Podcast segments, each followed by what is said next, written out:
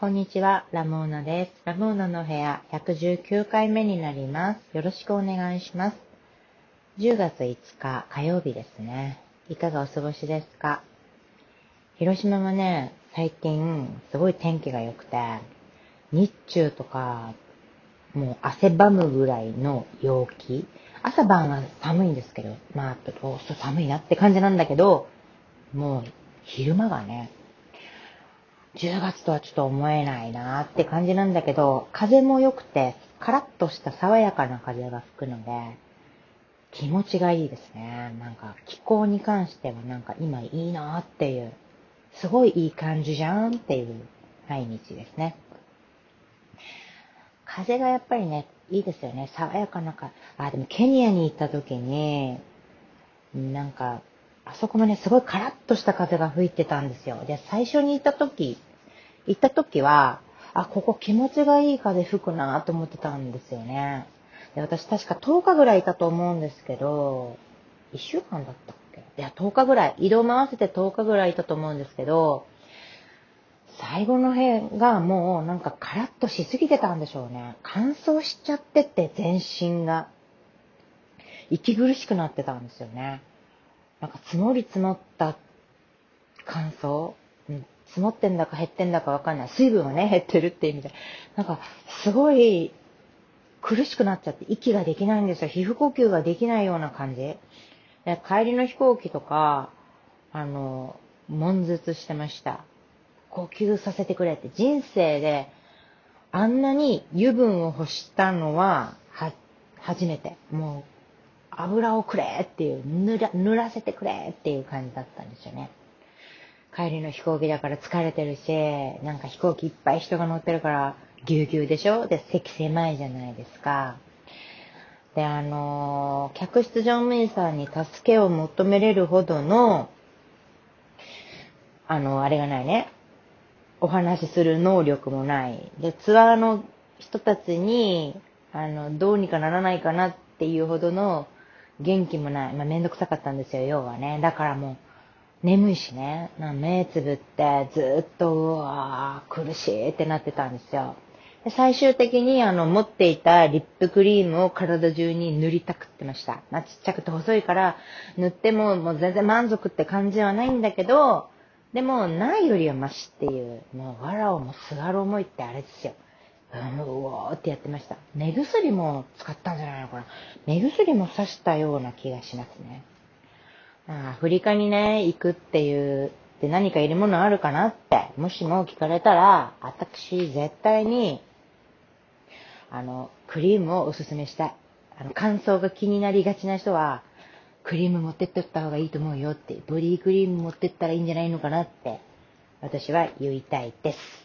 っていうことを思い出すような広島の10月の気候ですね。はい。そんな感じです。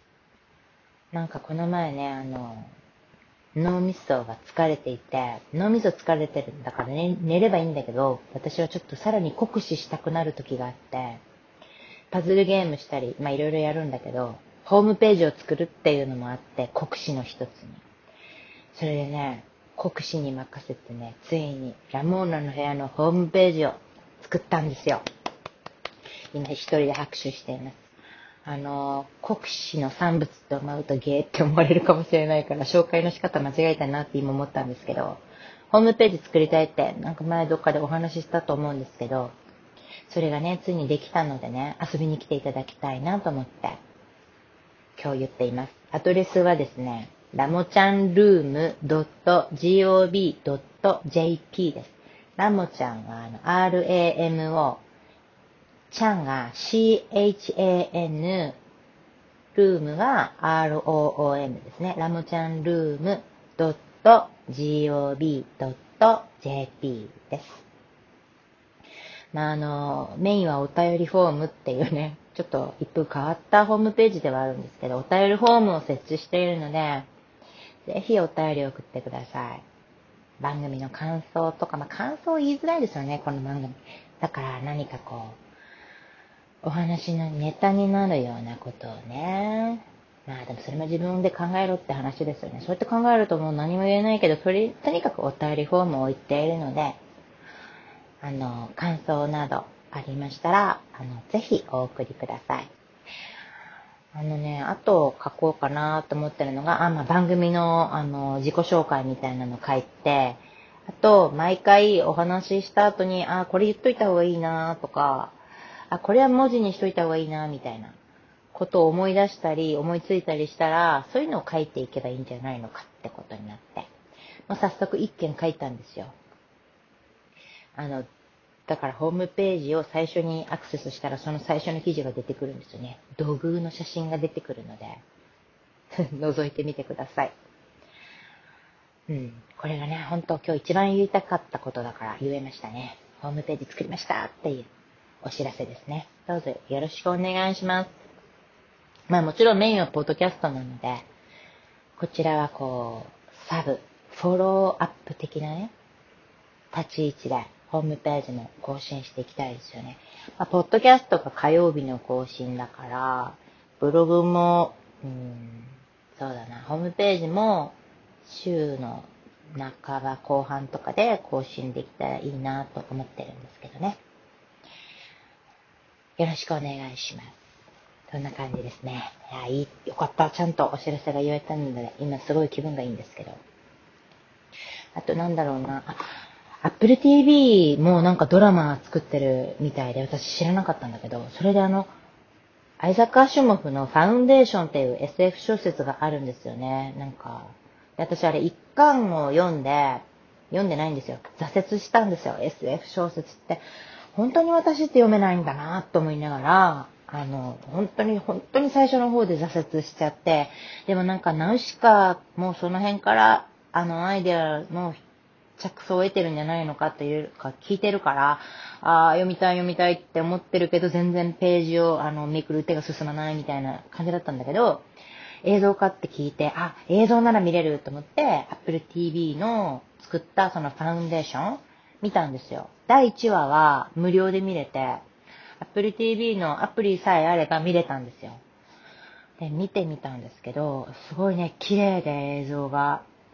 で、なんか宇宙を想像するときに、なんかかっこいい。まあ、2001年宇宙の旅ほどのびっくり感はないですけど、まあね、あれちょっとキューブリックってやっぱちょっと映像の神様みたいなとこありますもんね。映像美の神様みたいな。でもこのファンデーションの映像もすごく綺麗だなと思思ったんですけどね。まあでも映像もあるし、まあこれはね、中身がね、大事なんでしょうから。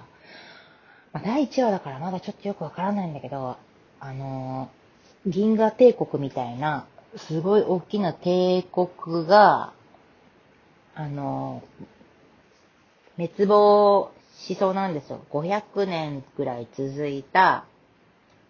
王朝みたいなのが、まあ、そろそろ破滅を迎えそうだっていうのを、ものすごい頭のいい博士が言い出して、あの、今その博士を休断して、てんやわんやみたいなのが第1話だったんだけど、ちょっとね、我ながらひどい説明をしたんですけど、もっとね、あの、密でね、あの、知的なお話なんですけれども、まあ私の印象としてはおおむねそんな感じのあらすじなんですけど、そうだな、まあでも私がね、一番印象的だったのが、クローンが出てくるんですよ。あのー、その王国、すごい代々続く500年ぐらいその帝国を支配する支配者がクローンなんですよ。それがゾッとするから見てほしいんですよね。なんか最初になんか王様の間みたいなところに玉座におじいさん、青年、子供が座ってたんですよ。あまあ、そうやって並んでそこが王様のとこだよって言われたら、だから王様、王子、王子の子供、弟みたいな感じかなって一瞬見えるんだけど、これ全部同一人物のクローンなんですよ。あの、統治者のクローンなんですよね。初めて見たあんなクローンの老年期、青年期、少年期を並ぶ絵をね、見て、で、なんかね、ゾッとしたし、キモいなって思いました。なんか気持ち悪いんだなって思いましたね。なんか、その、青年期の王様が、少年期の王様を膝に乗せてお話を聞かせるんですよ。まあ、帝王学みたいなことを聞かせてるんですけど、まあ、親子だとしたら、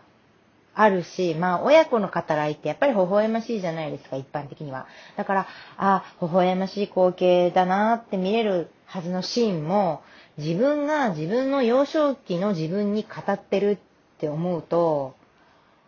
なんかね、微笑ましいでは済まない異様なね、気持ちを覚えますよ。なんかね、ほんとね、嫌、嫌だなって思う。すごく閉じられた世界じゃないですか。自分で完結するわけだし、結局富も名声も権力も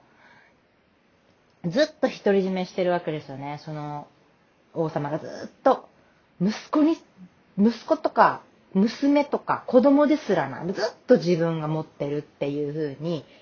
言うような状況うわ、すごい嫌だなって思って、キモっ